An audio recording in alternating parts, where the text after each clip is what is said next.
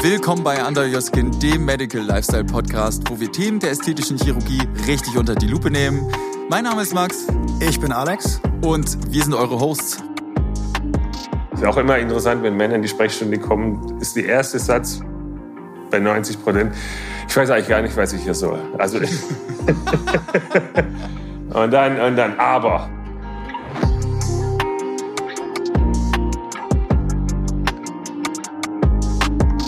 Heute ist Dr. Volker Rittmann aus Berlin von Metropolitan Aesthetics bei uns zu Gast. Moin, Volker. Hallo. Volker, wir wollen uns heute dem Thema Beauty Trends 2021 widmen. Welcher Eingriff oder welche Behandlung springt dir denn besonders ins Auge? Ja, also was ist gerade super en vogue und welche Behandlungen sind zum Beispiel überhaupt gar nicht mehr gefragt? Also was ist eigentlich der heiße Scheiß 2021?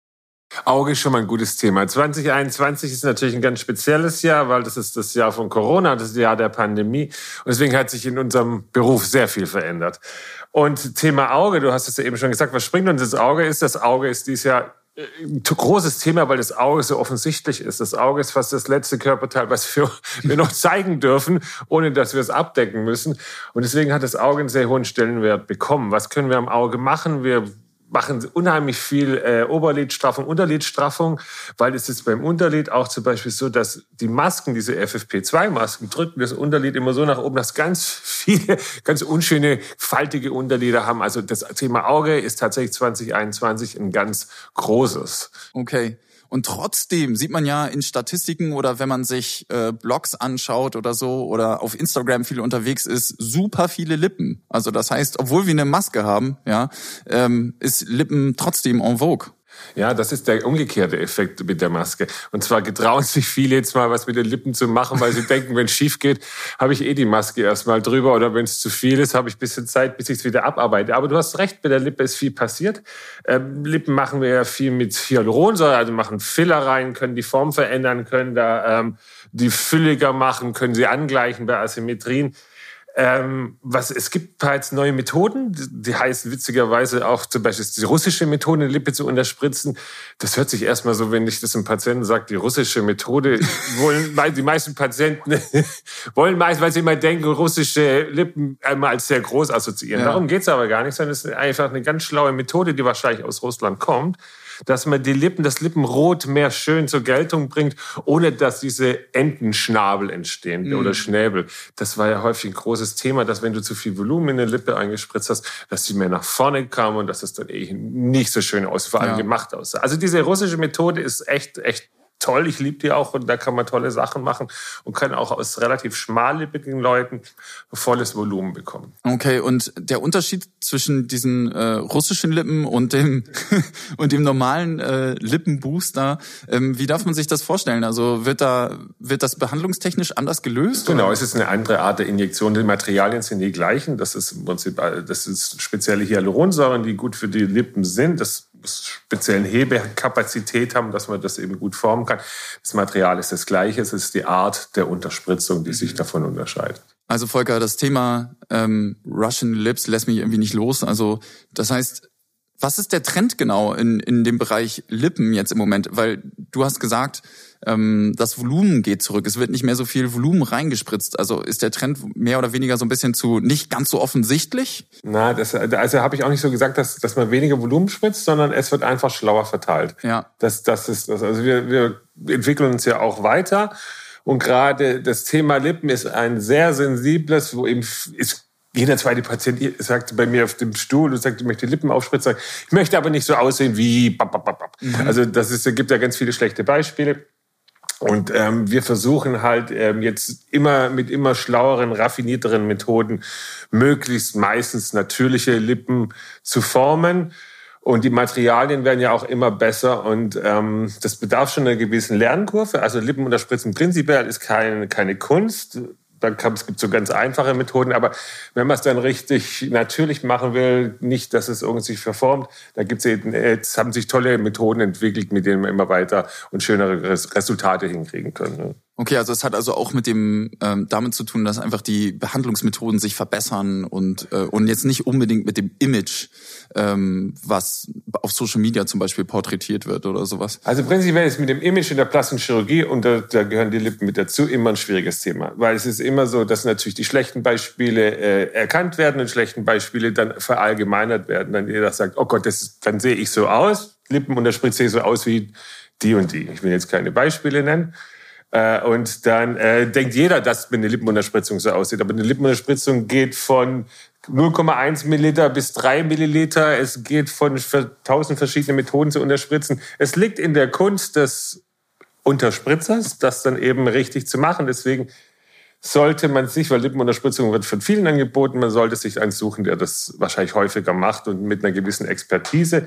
Und es gibt auch gibt auch Ärzte, die neigen eher dazu, dass sie haben dann auch ihr Publikum, dann eher vollere Lippen zu machen. Es gibt Ärzte, die neigen eher dazu, konservativ zu unterspritzen.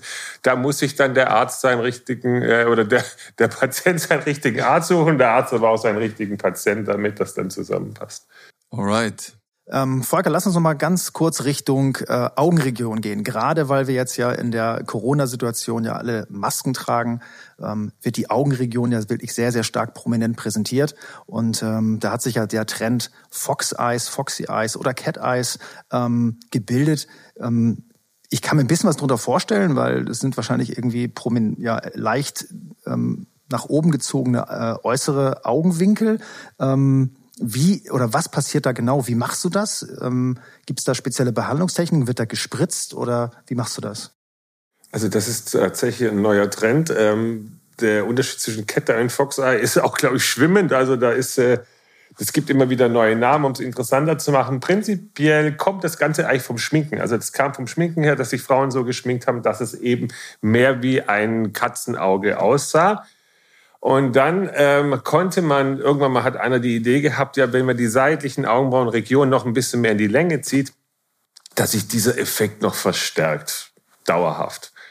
Und da ist auch, kommt uns eine neue Methode zugute. Das ist zum Beispiel das Fadenlift. Das Fadenlift heißt, man setzt gewisse Fäden mit einer gewissen Stärke unter die Haut. Das lässt sich relativ komplikationslos unter die Haut einführen die haben jetzt, das hört sich schrecklich an, aber die haben so kleine Häkchen dran und an diesen Häkchen kann man die Hautposition verändern. Das heißt, sie könnten, man kann dann die seitliche Augenbrauenregion ohne Operation, würde ich mal sagen, also so, es ist schon invasiv, also wir gehen ja schon in die Haut, aber wir müssen jetzt nicht schneiden. Ne? Also wir machen mit, mit Fäden, die kleine Widerhäkchen dran haben, kann man die Augenposition verändern. Das ist ein Trend, der wird kommen, der wird gehen. Das ist mhm. aber bei Trends in der plastischen Chirurgie ist immer so, wenn, man, sie reversibel sind, ist für mich das alles okay. Also wenn das jemand will und der mit einem Jahr glücklich ist, dann ist das okay.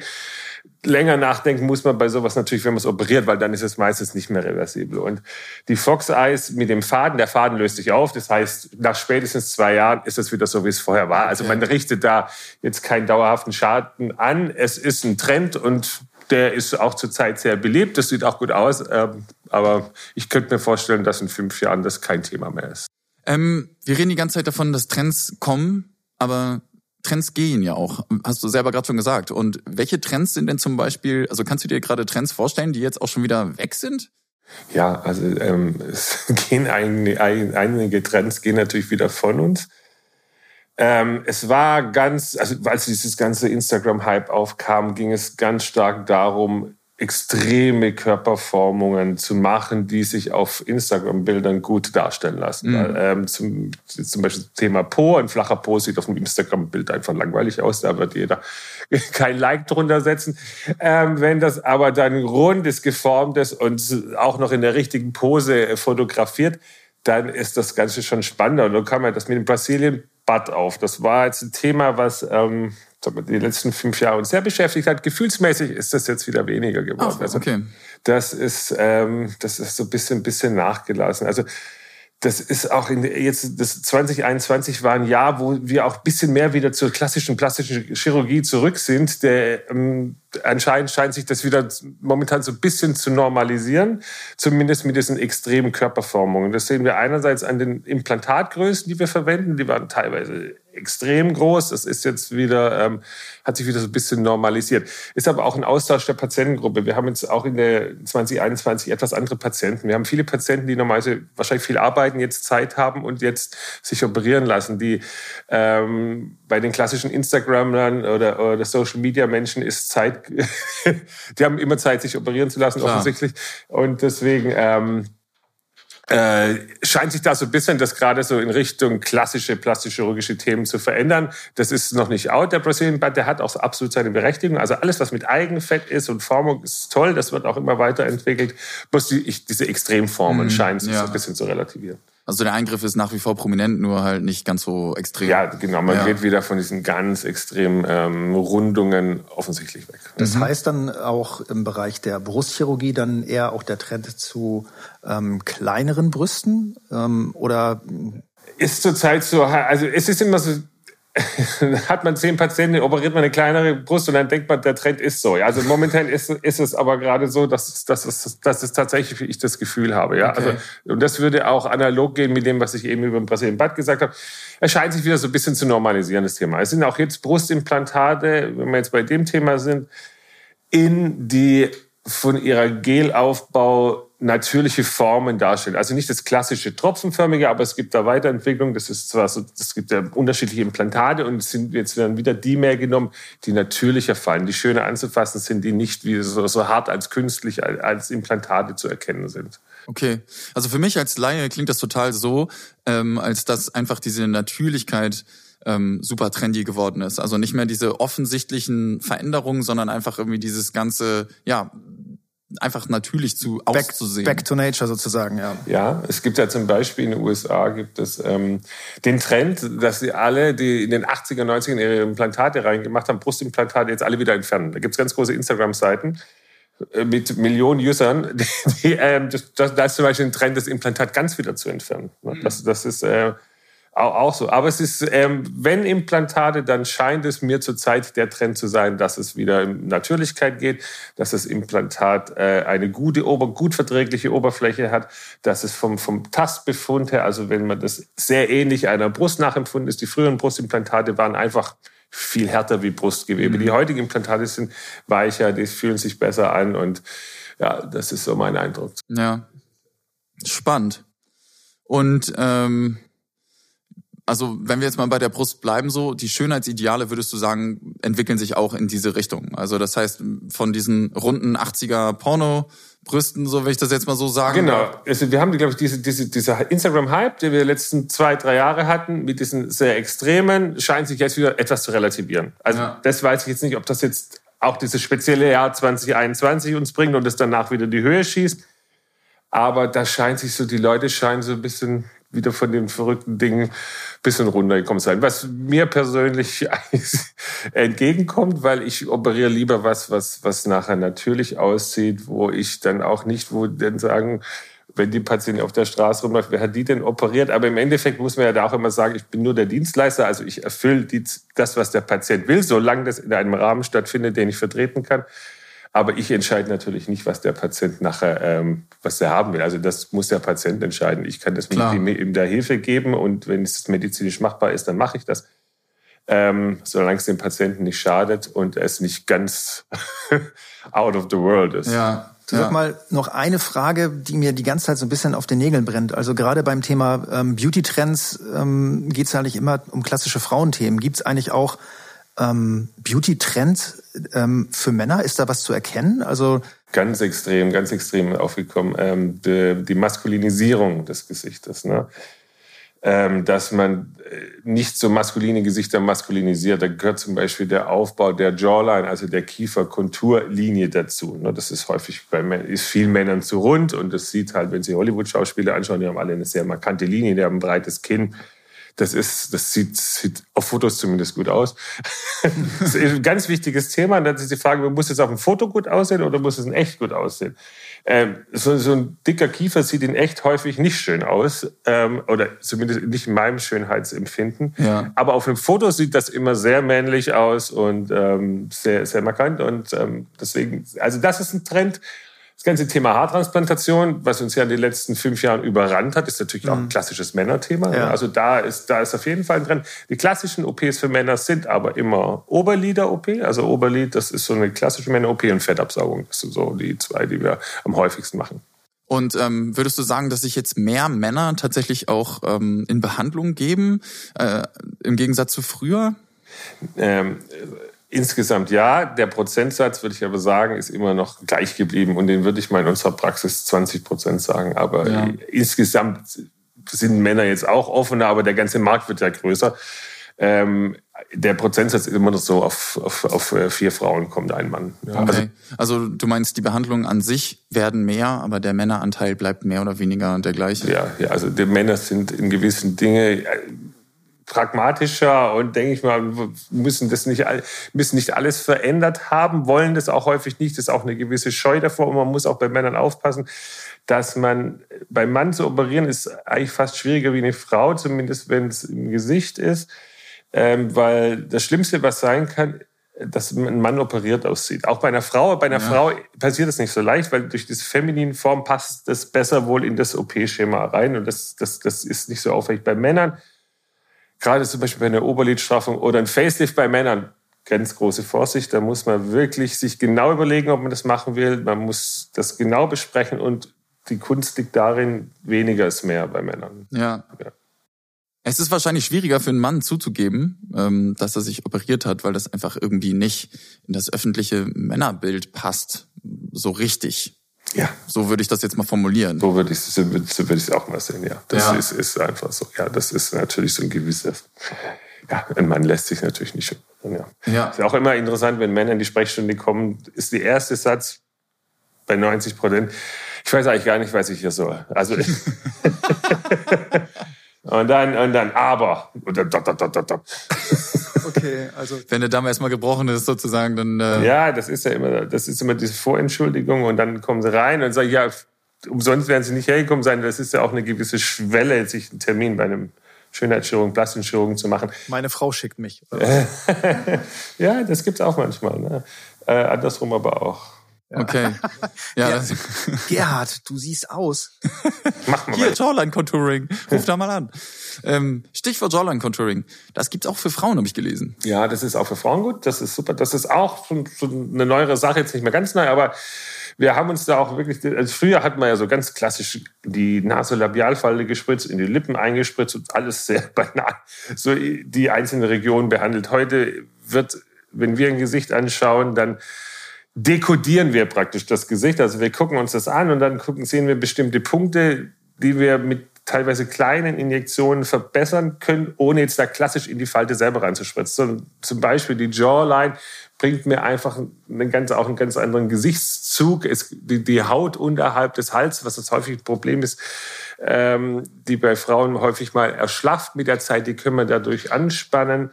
Ähm, bei der Jawline wie beim Mann wie bei Frau sieht auf Fotos gut aus. Also auch hier sieht eine sehr prominente Jawline super aus. Auf einem Foto sieht einfach, einfach immer gut aus. Ob ja. das im echten Leben ist eine andere Frage. Aber ja, Jawline ist tatsächlich, haben wir uns in den letzten paar Jahren so praktisch darauf hingearbeitet.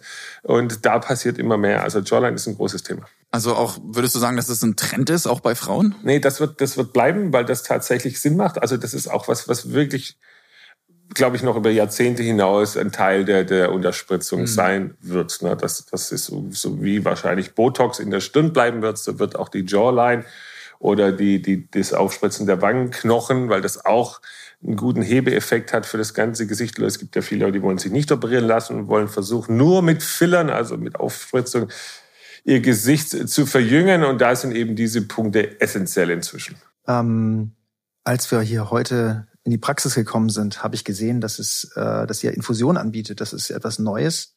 Ähm, das sind also Vitalstoffe, habe ich gelesen. Ähm, wer macht das? Warum bietet ihr das an? Also das kommt daher, dass wir früher unseren Patienten als äh, zur Vorbereitung auf eine OP und zur Nachbereitung einer OP, um das Ergebnis zu optimieren, eigentlich schon immer Infusionen gegeben haben. Also praktisch, das ist, wir bewegen uns ja hier im Luxussegment und wir wollen, dass alles so gut wie möglich ist für den Patienten.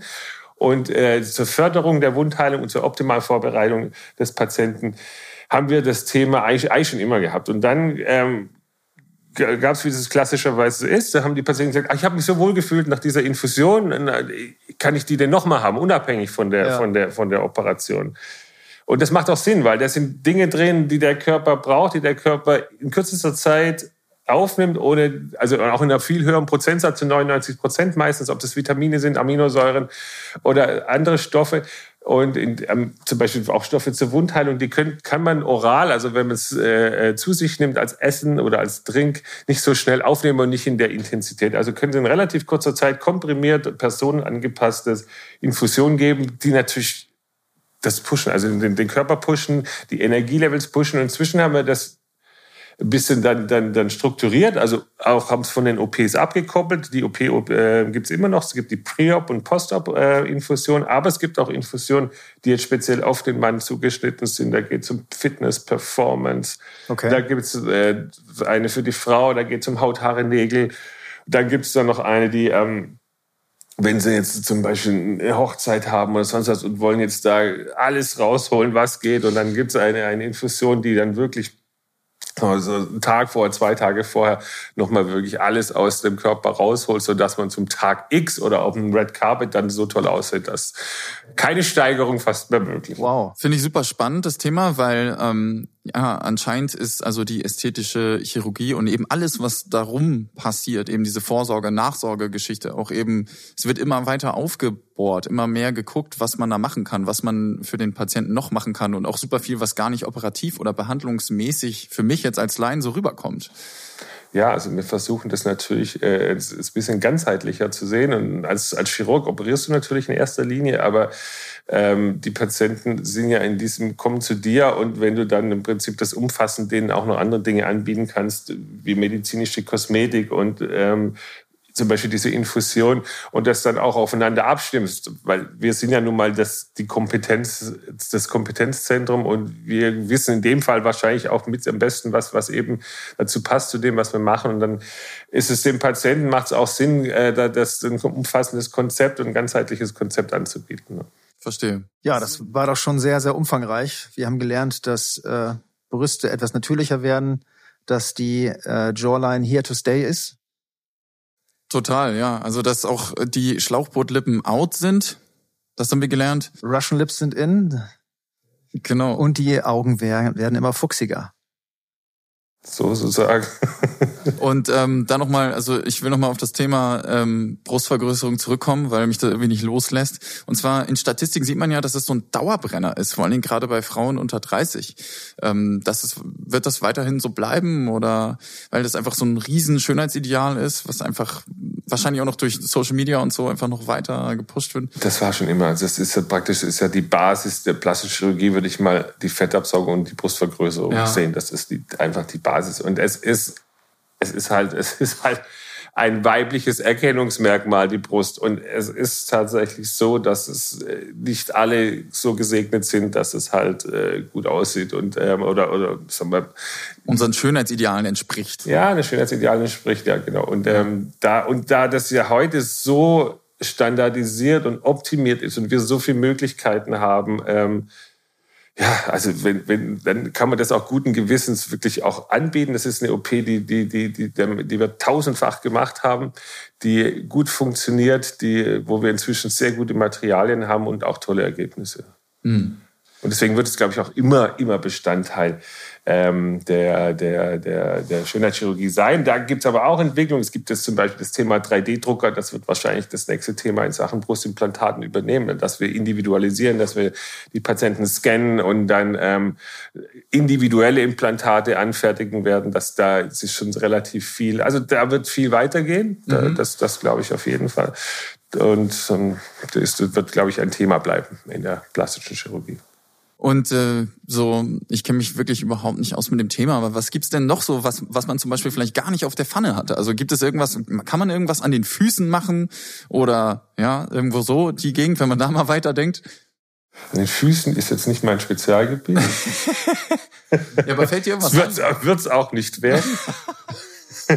Ähm, was, was, was, was noch äh, relativ spannend ist, da sind wir aber schon wieder beim Gesicht, ist zum Beispiel die Bichektomie, also das Buccal Fat Removal, auch ein spannendes Thema.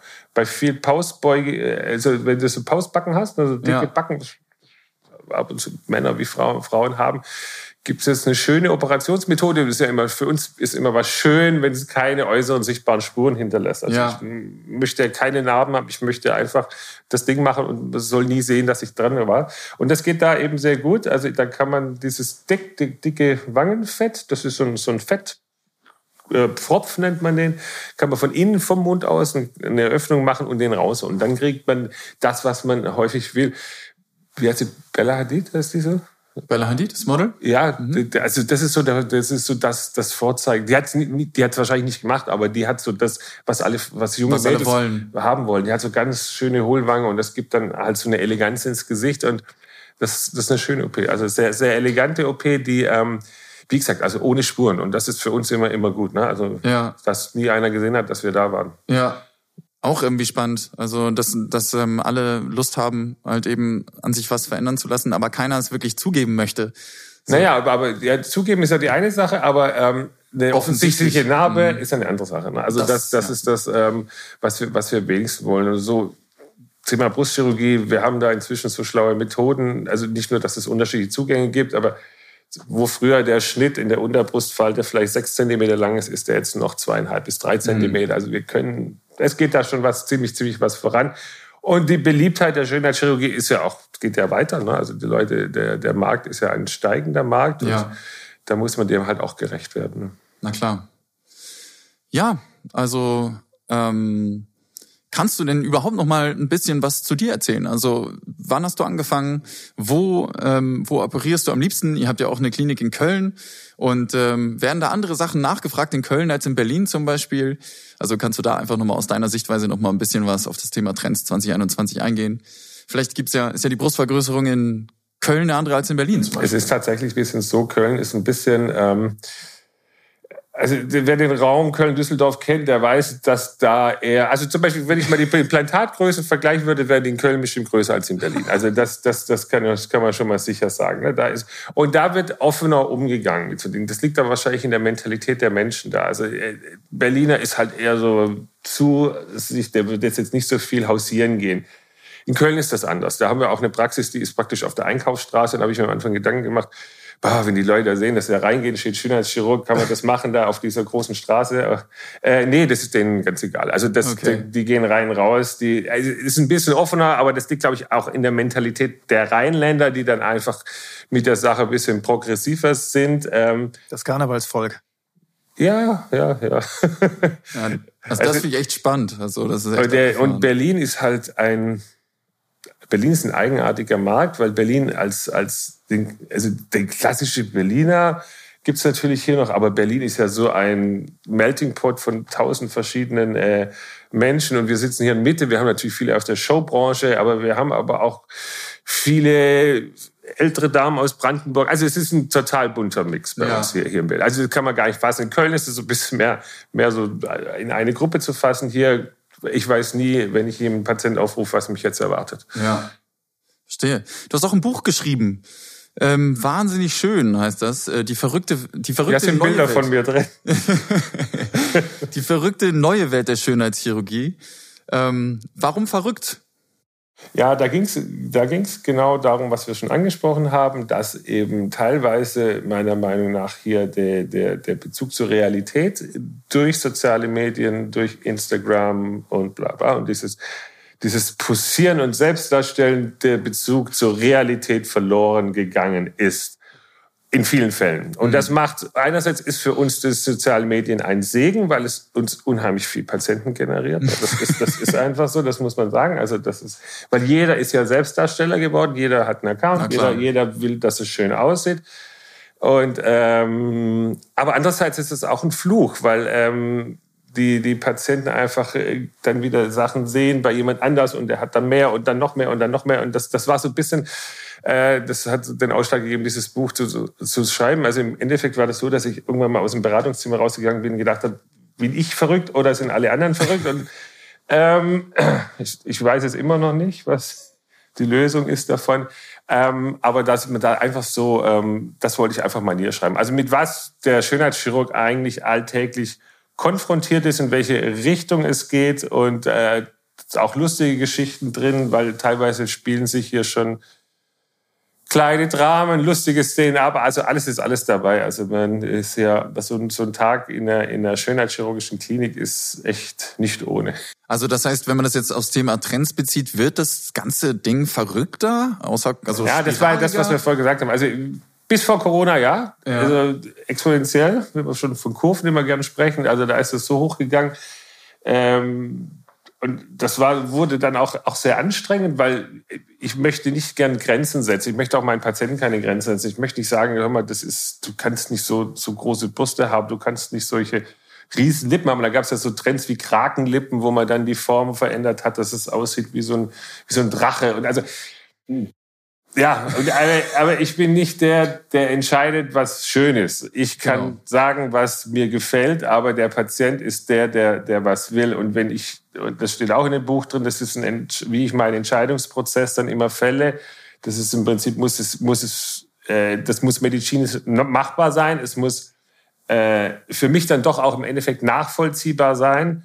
Und dann, wenn der Patient sich keinen eigenen Schaden dazu zufügt und sich auch ganz sicher ist, sich auch merkt, das kommt jetzt nicht äh, zwischen Sarah und H&M, ist immer kurz zum Schönheitschirurgen, hat gesagt, ich mache mir jetzt äh, 1000 Milliliter in die Brust, sondern ich sag, also wenn das jetzt ähm, tatsächlich schon ein paar Jahre der Wunsch ist, dann mache ich es. Aber ich bin nicht der, der Patienten wegschickt, weil ich glaube, wenn einer zum Schönheitschirurg kommt und sagt, er will was er will was haben, dann hat er auch irgendeinen irgendein Leidensdruck muss da sein. Und ähm, ja. deswegen ist es immer, manche Kollegen rühmen sich damit, oh, ich schicke 30 Prozent der Patienten weg, weil ich denke, es ist nicht notwendig. Das finde ich ein bisschen arrogant, weil wegschicken ist, ist nicht das, was man eigentlich macht. Zumindest muss man sich mit der Thematik auseinandersetzen, ob man es dann nachher macht oder ob man so schlau ist und den Patienten in eine andere Richtung lenkt, was, wo man denkt, ist vielleicht besser. Ähm, das ist, äh, das ist eigentlich die Kunst und das lernt man aber erst mit der Zeit. Ne? Also ich weiß noch, als ich junger plastischer Chirurg war, habe ich auch alles gemacht und getan und da habe jeder Patient, ja klar, mache ich. Das ist natürlich inzwischen mit der Erfahrung hat sich das ein bisschen geändert. Ja, ähm, Stichwort Pandemie nochmal. Ähm, würdest du sagen, ist es jetzt eine gute Zeit, sich in Behandlung zu geben oder eher eine schlechte Zeit? Weil also für mich klingt das so ein bisschen so, es gibt viele kurzlebige Behandlungen auch, die halt dann auch schnell wieder weg sind oder Sachen, die man, die man wiederholen muss. Und ähm, aber natürlich kann man eben auch zu Hause sein und äh, so ein bisschen verstecken, dass man sich einer ähm, Behandlung unterzogen hat. Was würdest du sagen? Bist du pro oder contra Pandemiebehandlung? Weder, weder noch. Es, es gibt, ich, ich freue mich, dass viele, viele ähm, durch diese Zeit offensichtlich jetzt äh, so viel Zeit gefunden haben, was zu machen, was sie wahrscheinlich sonst nicht gemacht hätten und sich das so immer vor sich hingeschoben haben. Aber im, durch dieses Rad des Lebens, was immer dann war, da zwei Wochen Urlaub und hier und da. Und da haben wir einige Patienten und da freue ich mich dann auch, wenn dann einer sagt, oh, ich hätte nie Zeit gehabt, jetzt mache ich das, was ich schon immer machen wollte. Mhm. Also da, das, das, das finde ich gut.